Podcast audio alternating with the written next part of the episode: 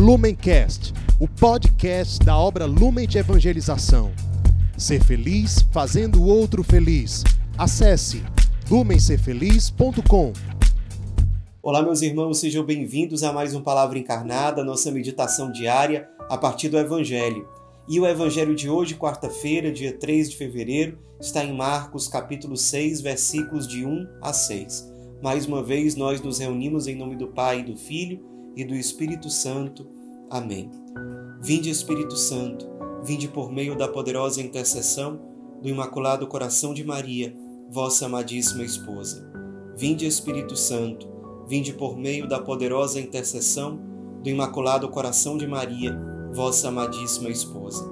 Vinde, Espírito Santo, vinde por meio da poderosa intercessão do Imaculado Coração de Maria, vossa amadíssima esposa. Diz o Evangelho de hoje.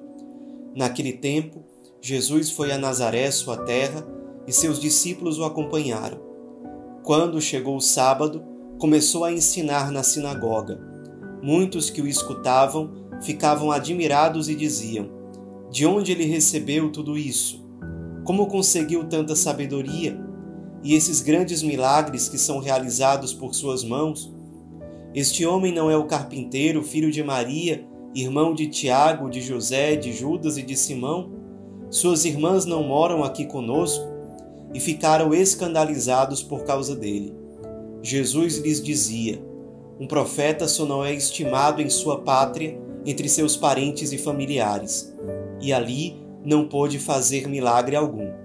Apenas curou alguns doentes, impondo-lhes as mãos. E admirou-se com a falta de fé deles Jesus percorria os povoados das redondezas ensinando. Meus irmãos, eu gostaria de propor dois pontos para a nossa oração, para nossa meditação no dia de hoje.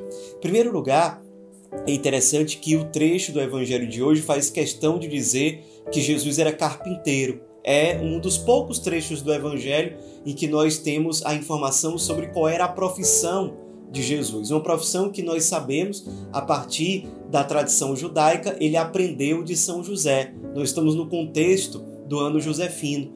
E a partir da santidade de São José e dessa informação que o Evangelho nos dá sobre a profissão de Jesus, nós somos convidados a refletir sobre o nosso trabalho, a nossa profissão como meio de santificação. Jesus Cristo, ele é para nós é um modelo de santidade em toda a sua vida. Ele é inteiramente Deus, ele é inteiramente santo, ele não tem marca de pecado. Então, tudo aquilo que se expressa na vida de Jesus é para nós um modelo de como ser santo, de como estarmos inteiramente na intimidade da Santíssima Trindade. Ora, se o Cristo abraçou a realidade do trabalho, isso significa que essa realidade para nós que somos seus discípulos, também é um meio de conversão e de santificação. Vamos rezar sobre isso. O trabalho para nós não deve ser algo afastado ou isolado da nossa busca pela santidade, como quem pensa assim: pronto, agora finalmente saí do trabalho, agora eu vou me preocupar com a minha vida espiritual, com a minha santificação, com a minha vivência eclesial, com o meu carisma, com a minha vocação o, o, o, trabalho é algo que, no caso da maioria de nós, ocupa grande parte do nosso dia. E ele deve ser, sim, para nós encarado como um meio de santificação e de conversão. Será que nós temos abraçado essa realidade? Sim, o trabalho nos dá muitas alegrias, é, é, muita satisfação em vários aspectos, em vários sentidos, mas ele também tem um elemento de cruz, de provação, de, de, de dificuldades que nós temos que enfrentar em vários aspectos. Mas exatamente por isso, sendo uma realidade que tem é, pontos, digamos assim, mais favoráveis e desafios, é exatamente assim que o trabalho tem que nos santificar. Nos santifica revelando nossas misérias que precisam ser curadas. Nos santifica quando nós precisamos dar passos para gerar relacionamentos em Deus ali no nosso ambiente, no serviço que nós fazemos, procurando fazer o melhor, enfrentando as dificuldades com paciência, com fé, com firmeza, tendo no trabalho uma fonte de providência para nossa casa, para nossa família. Enfim, o trabalho precisa ser abraçado como uma fonte de santidade. Vamos refletir se nós temos abraçado essa realidade verdadeiramente, se o trabalho para nós.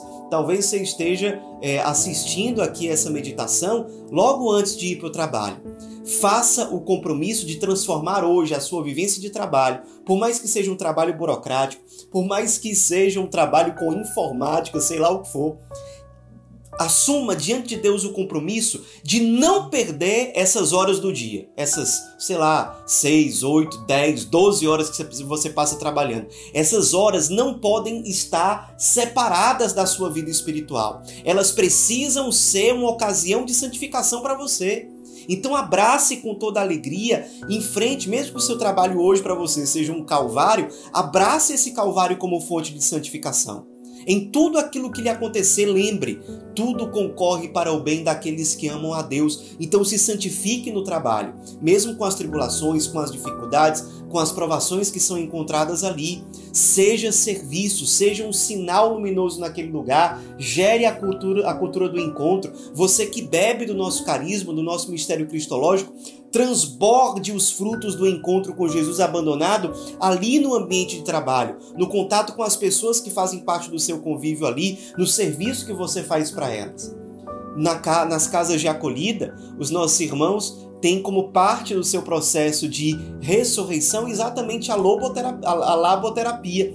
Então, a laboterapia é um momento de trabalho, de serviço, que não deve ser encarado como um peso, como algo a mais, como mal necessário. Não, ali também é um meio de santificação, de conversão. O trabalho vai ordenando os nossos afetos, as nossas paixões, quando ele é bem vivido, quando ele é encarado com a partir da dimensão espiritual.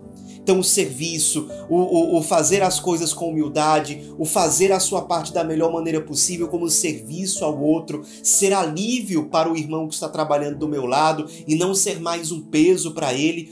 Tudo isso é vivência concreta e encarnada do Evangelho. E o nosso trabalho não pode estar à parte da nossa busca pela santidade, não pode ser algo é, é, fora da nossa busca sincera pela conversão.